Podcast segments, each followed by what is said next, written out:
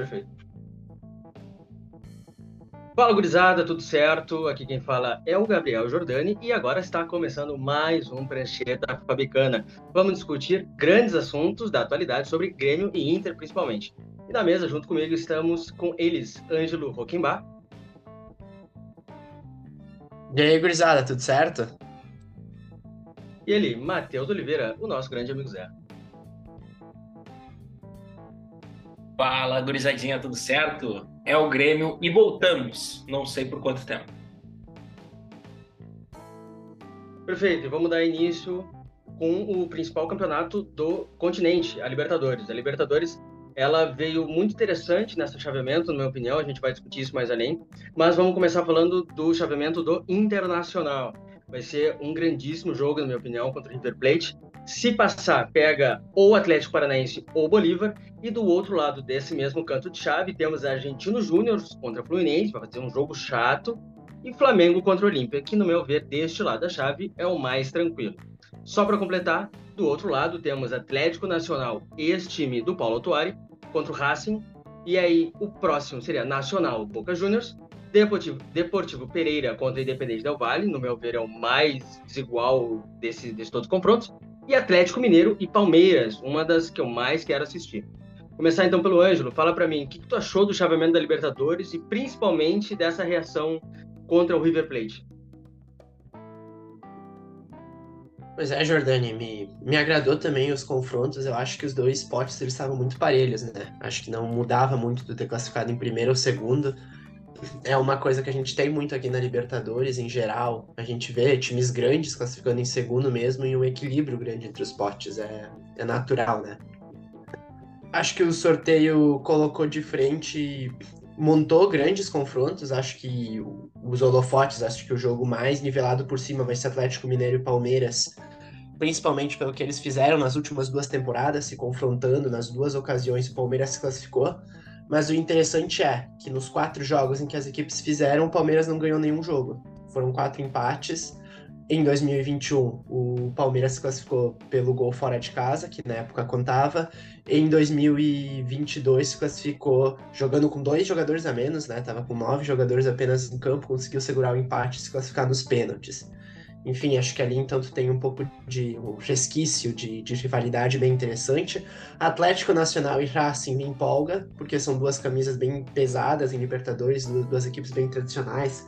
O Racing vem desempenho, fez uma primeira fase muito boa, muito constante, classificando em primeiro até no grupo que tinha o Flamengo, né? Acho que também me, me interessa muito assistir Argentinos Júnior e Fluminense. Fluminense que está em um momento um pouco mais turbulento na temporada, né? Já não tem o desempenho de, de, outras, de outra época. O Argentinos Júnior também foi muito, muito eficiente no grupo do, do Corinthians para vencer em Itaquera. Foi um time, então, bem. um visitante bem hostil ao Corinthians, né?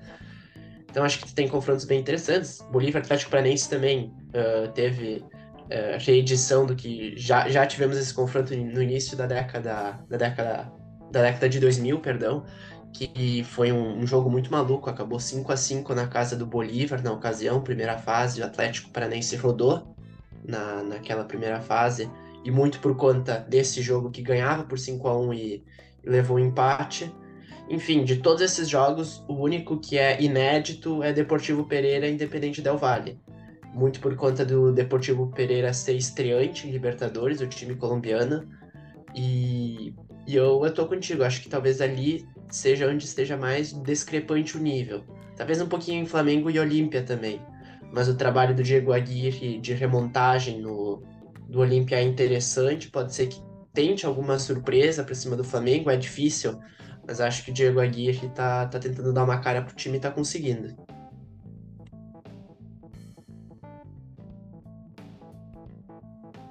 Chegou o momento, né?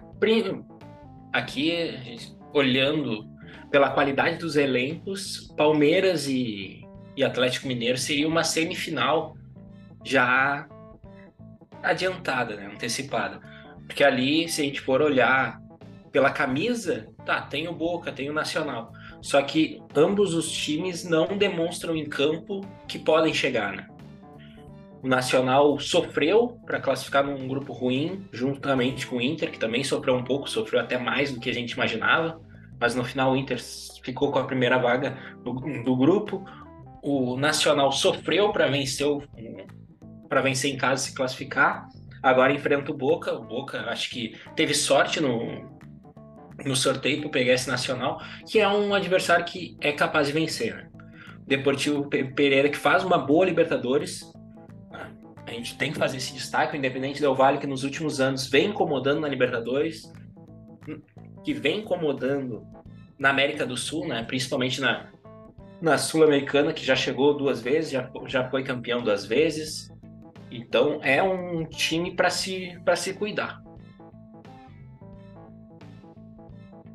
Perfeito. Para falar um pouquinho mais do Inter, para não ser, para não, não, não, repetir a fala dos guris, é, o Internacional é óbvio, é, sem dúvida, era um dos times que o Inter não gostaria de pegar na primeira. Claro, se a gente pudesse, ia ser Deportivo Pereira, mas como torcedor do Internacional, a gente sabe que tem lá seus, seus perigos enfrentar uma equipe pequena, porque em curto histórico, agora recente, o Inter tem problemas com equipes pequenas e se sai melhor que equipes grandes.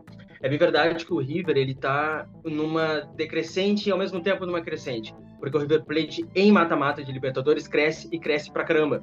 O problema é que tomou 5 a 0 na fase do grupo pro Fluminense no Maracanã, ele tá meio em frangalhos, tem alguns desfalques. Só que uma coisa que talvez possa ser confortante para o torcedor colorado é que o River Plate entre os jogos do Inter com na Libertadores fará uma final com o Boca Juniors. Claro, não é a final mais específica da Argentina, mas é uma final e é a rivalidade extrema que a gente conhece contra o Boca Juniors.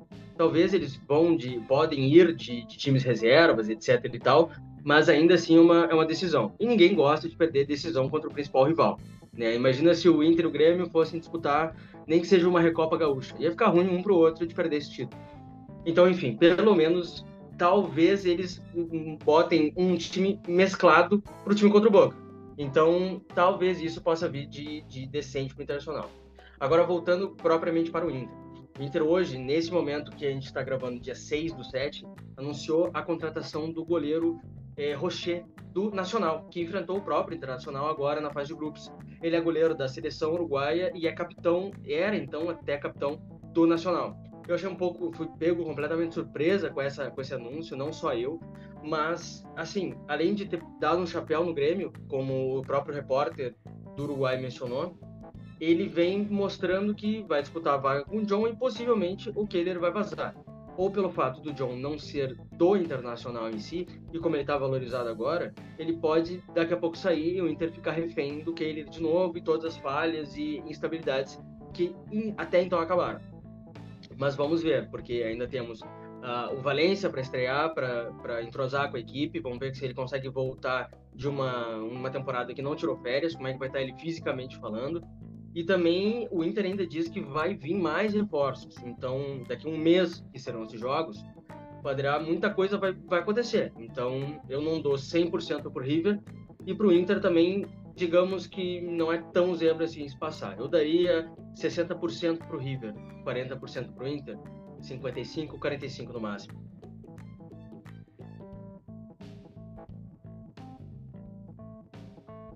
Se vocês não quiserem falar, a gente passa. Ah, fazer conjectura ainda está muito cedo, né? Até porque tem muita coisa para acontecer. Talvez o Inter melhore, se ajeite de uma maneira melhor. Pode ser que tenha lesões, saídas. Então ainda é muito precoce a gente fazer qualquer análise, né? Ainda mais nós que vamos dar aquela secada, né? Infelizmente, nessa partida não dá para os dois perder. Se desse para os dois perder, eu, eu assinaria agora.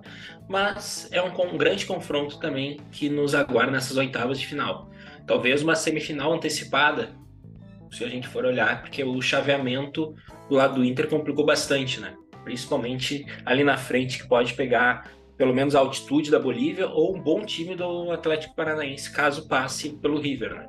E aí depois ainda tem a chance de pegar o Mengão embalado no Maracanã às vésperas de uma final no Maracanã, né? Isso vai pesar muito também para o Flamengo, talvez tenha até uma carga de pressão para o já mega campeão que é o time do Flamengo. É, só. O Flamengo talvez. Ah, pode falar, pode falar. Só, só também para dar um pequeno parecer sobre o Inter, acho que vai depender bastante do impacto que o, que o Valência vai ter, né? Acho que o Inter dos últimos jogos ele estava até a classificação sobre o Independente Medellín estava muito pressionado e a gente ainda não conseguiu ver muito bem como é que vai ser a partir daqui da temporada, né? Gente, o torcedor colorado espera que a vitória sobre o Independente Medellín vá ser uma virada de chave, mas a gente vai ver agora no, nos próximos jogos se isso de fato vai se consolidar, né? E enquanto isso, o River Plate é um time que, que me parece hoje mais pronto que o Internacional. Acho que não, não é mistério falar isso, né? É um time mais provado em mata-mata de Libertadores tem o Barco, que inclusive já foi cogitado para jogar no Internacional, para ser contratado, que está jogando bem por lá. De La Cruz, Inácio Fernandes e, e o Casco são jogadores muito provados, né? Que Enzo Pérez também, enfim. Vamos ver como é que vai ser. Mas eu acho que hoje o, o River Plate está. Acho que não é mistério para ninguém, né? O Internacional pode muito bem surpreender, mas hoje o River Plate é mais time. E para os apostadores de plantão, teremos mata-matas de playoffs na Copa Sul-Americana, porque os times, os times eliminados pelo terceiro lugar na fase de grupos da Libertadores caíram para os segundos colocados da Sul-Americana. Nesses confrontos, conheceremos os próximos adversários que entrarão nas oitavas de final da Sul-Americana. São eles: Colo-Colo vai pegar o América Mineiro, será um ótimo confronto. Barcelona de Guayaquil pega o Estudiantes.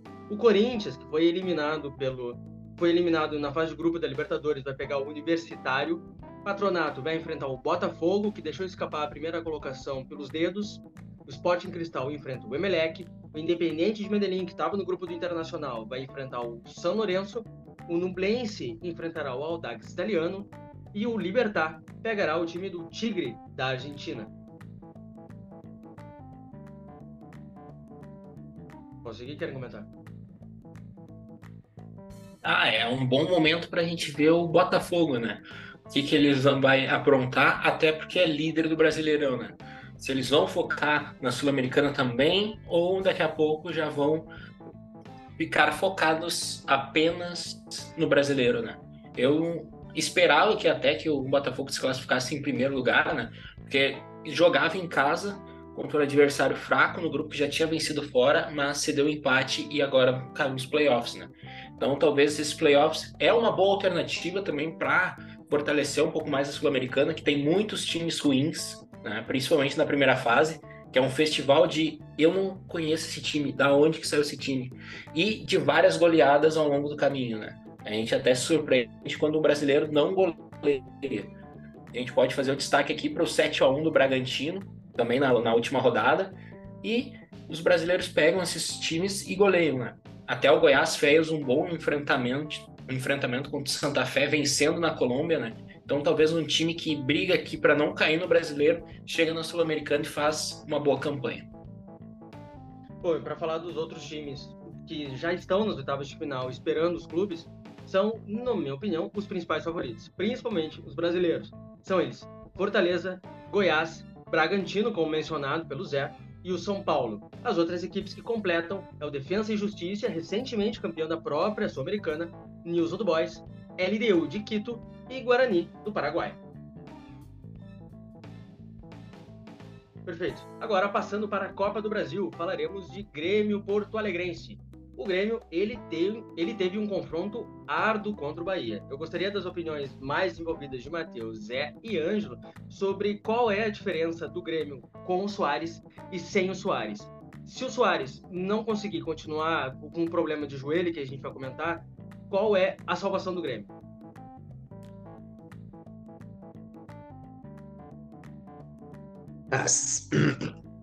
sem o Soares, a salvação do Grêmio é o mercado, né? Acho que ficou bem claro que, que o Vina, ele, ele até vem treinando como, como centroavante, né, nessa função de ser o reserva do Soares, mas acho que o jogo contra o Bahia deixou muito claro que não é a dele. Não, não tem como ele exercer ali a função em um jogo de, de alto nível, porque não é a dele. Ele parecia um peixe fora da água, de fato era.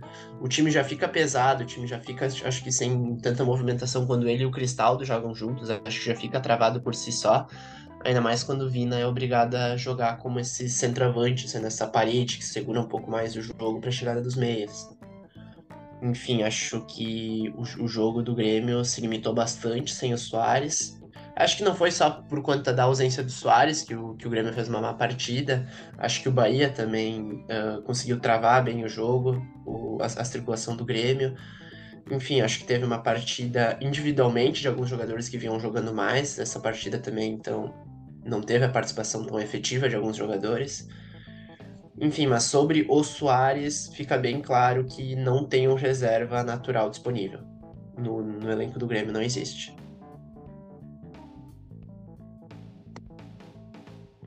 É, é curioso, né? Mas o Grêmio fica refém do quarto maior artilheiro do mundo. E isso acontece com qualquer clube.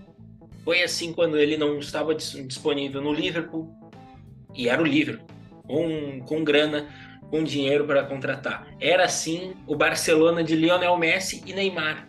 Eles sentiam falta de Luiz Soares. Imagina se o Grêmio, voltando de uma Série B, não sentiria falta do, do Soares. O Soares é diferente. Ele preocupa qualquer zagueiro, qualquer sistema defensivo. Ele fica com marcação de dois zagueiros, às vezes até três zagueiros. E aí a gente, aí o Soares sentiu, pediu para não jogar e o Renato olha para o banco e tem Vina. Não dá, né? Não dá. O Vina é voluntarioso, é voluntarioso. Só que a gente já viu em outras partidas, até mesmo na Copa do Brasil, que ele não consegue jogar de atacante. Contra o ABC em Natal, já foi assim, já foi difícil ver o Grêmio jogar porque não tinha ataque e o sistema de jogo fica ainda mais lento. O Grêmio não tinha escape. No primeiro tempo contra o Bahia, o time puxava um contra-ataque na segunda-feira e ia terminar na sexta.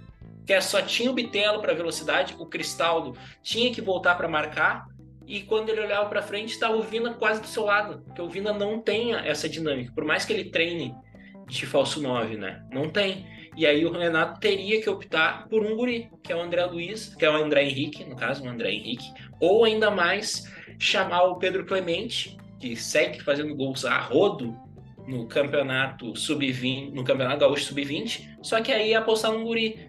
Não dá pra gente colocar um peso, um fardo para um jogador de 19, 20 anos. Ah, só substituir Soares é, é complicado, né? Então o Grêmio precisa ter pelo menos um centroavante reserva para a gente descansar o Soares, colocar os guris aos poucos também e fortalecer o time. E sobre o confronto contra o Bahia, por já ter tido o jogo pelo brasileiro, o Bahia pegou algum sistema de jogo como joga o Grêmio. Isso é natural, o Grêmio também teve isso. Só que aí eles marcaram melhor o Bitelo, o Grêmio também teve queda individuais se a gente for olhar, por exemplo, o João Pedro não jogou tanto assim como ele vem jogando. O Vila Sante ficou mais retraído. O Carbage foi muito mal na terça-feira, isso a gente tem que pontuar. Então sobrecarregou o meio. E isso dificulta a saída de bola, né? A se a trazer aqui, a glorificar na partida de terça-feira, a atuação do Bruno Alves, que vem jogando uma bola enorme desde que chegou ao Grêmio o Bitelo, que faz uma partida exuberante, ele sempre entrega 7, 7,5, 8. E aí a gente fica assim, bah, hoje o Bitelo não foi tão bem. Mas ele sempre entrega o máximo. E o Bitelo, mais uma vez, com uma pré-assistência, né? E o 3-5-2 melhorou e muito o Reinaldo. O Reinaldo não tem tanta, tanto poder defensivo, isso a gente sempre soube, só que com três zagueiros ele fica mais coberto. Ainda mais que tem o Kahneman do teu lado, e qualquer coisa o Kahneman vai matar o jogador adversário, né? E adquirir o seu amarelo, que é de praxe. Então, isso a gente tem que pontuar. Sobre o gol do Bahia, é um gol de escolinha. Não tem como tu tomar aquele gol. Tem vários pontos. Primeiro que é uma, que é uma falta, que o Grêmio tem uma falta, e toma um contra-ataque. Não pode. Depois o Bruno Vini foi fechar o canto e marcou não marcou a entrada da área, foi pro Kahneman, tá errado. E o, o Gabriel Grando, que cai atrasado numa bola que é, um goleiro bom pega. Um goleiro bom pega. A gente não quer milagre. Que aquela bola não era espetacular se ele fizesse a defesa. É só uma defesa. Mas é isso ainda a gente não pode contar com o Gabriel Grando, né? Espero que o Adriel ainda volte para o gol do Grêmio, porque ele tem a sexta Copa para levantar. Além disso, a gente faz o destaque para Ferreirinha, que vem entrando nos jogos e, fa e fazendo bons momentos. No, domingo, no sábado, ele deu assistência para o gol do Gustavo Martins. E na terça-feira, ele entrou e fez a correria, fez dribles e deixou o Bitelo mais solto para jogar. Né?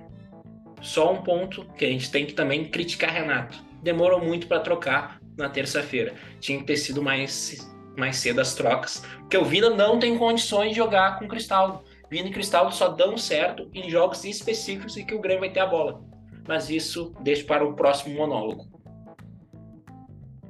Falando um pouquinho melhor agora sobre o Soares especificamente, a gente percebeu pelo Renato Gaúcho que o Campeonato Brasileiro ele não virou mais aquela de cumprir tabela para ver onde chega no final. Vai ter um enfrentamento talvez visto como até uma final para tirar quatro de diferença pontos do Botafogo. E o, o, Renato ele mostrou colocar o time titular. Fez agora contra o Bahia no próprio Campeonato Brasileiro.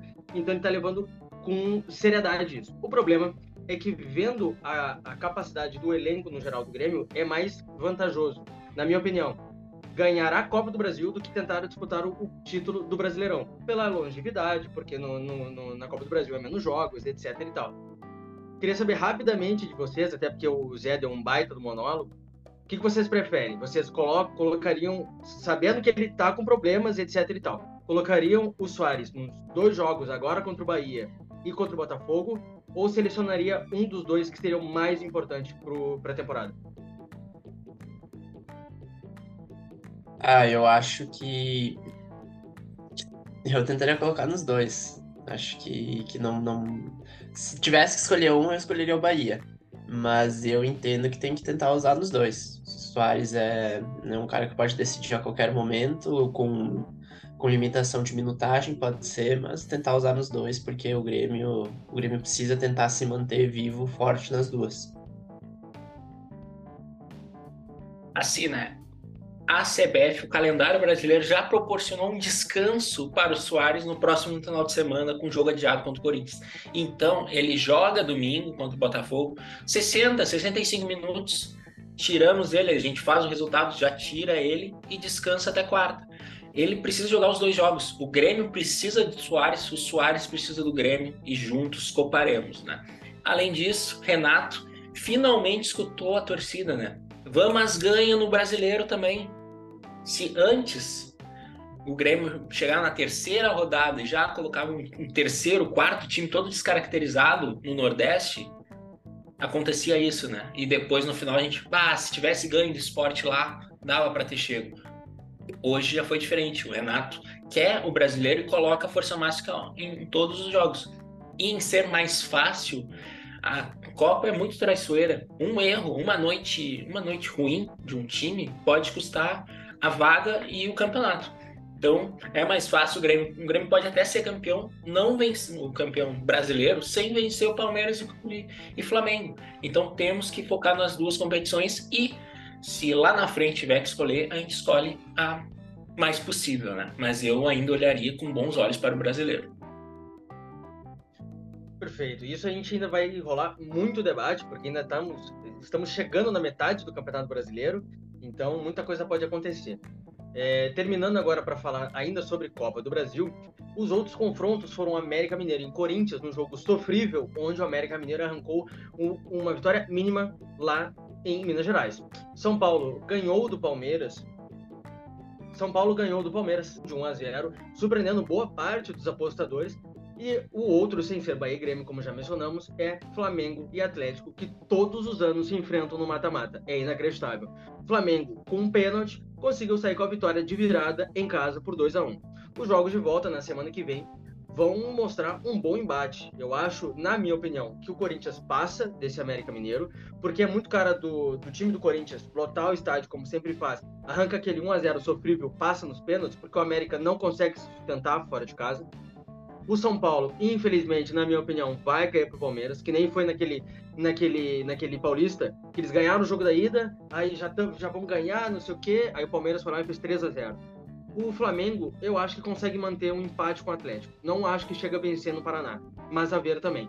O Grêmio, eu acho que, sinceramente, falando de verdade, eu acho que é o mais tranquilo dentre os quatro, é o Grêmio conseguir uma vitória aqui em Porto Alegre Claro, o Bahia vai fazer jogo duro, mas eu acho que o Bahia não sai nem com a vitória. No máximo, se der tudo errado, o Grêmio sai com empate. Mas eu acho que o Grêmio na semifinal. Só do, dos jogos, eu vou dizer que o que mais, mais me agradou foi, sinceramente, América Mineiro e Corinthians. Acho que foi disparado o jogo mais aberto, o jogo mais, mais interessante, com mais alternativas. Foi um jogo bem aberto até. Surpreendendo bastante o prognóstico de quem esperava duas equipes em baixa, duas equipes lutando contra o rebaixamento, se soltaram na Copa do Brasil. Acho que o resultado passa muito pela atuação, pela grande, defe... pela grande atuação do goleiro Pazinato, né, que, que ganhou a vaga do Matheus Cavicchioli, fez 10 defesas, mas se o Corinthians também tem bastante a lamentar por ter saído derrotado, mesmo tendo uma boa produção ofensiva, o América Mineiro também teve boas chances de, de, de levar um, um resultado mais dilatado para o jogo de volta em Itaquera. Enfim, Acho que o 1 a 0 ficou muito muito pequeno para o que foi o jogo. Juninho mais uma vez decidindo, como já, já havia sido contra o Internacional, né? E, e o Corinthians se notabilizou por, nessa Copa do Brasil, tem se notabilizado por reverter placares, né?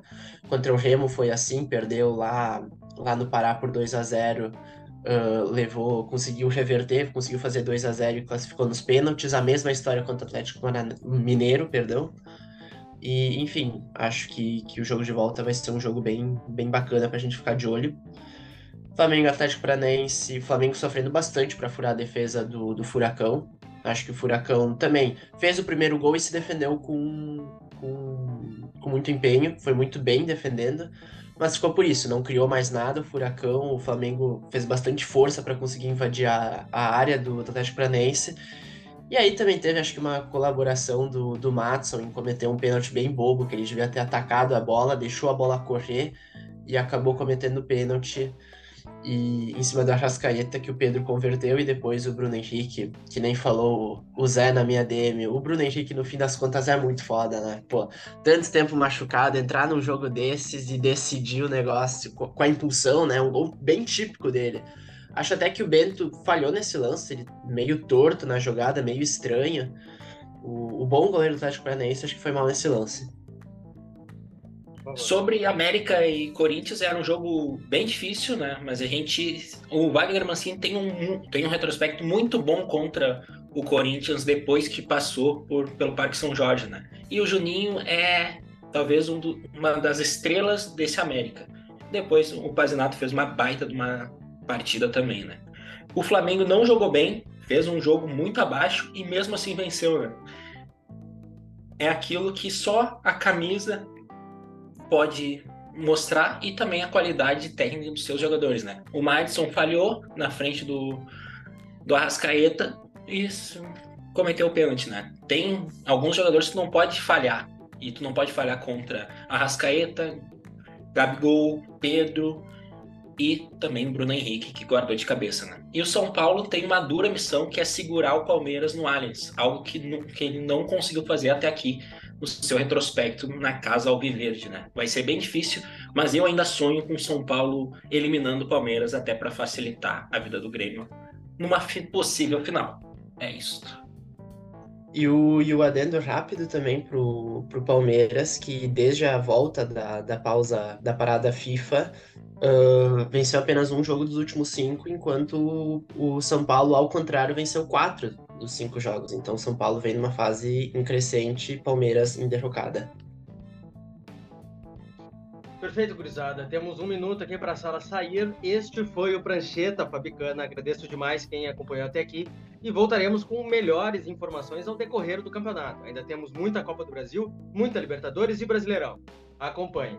Um abraço forte ao Ângelo, ao Matheus, o nosso amigo Zé. Não temos minutos para dar tchau, mas é isso. Valeu, um abraço, até a próxima. Tchau. Tchau. Fui. Valeu. Falou. Te amo.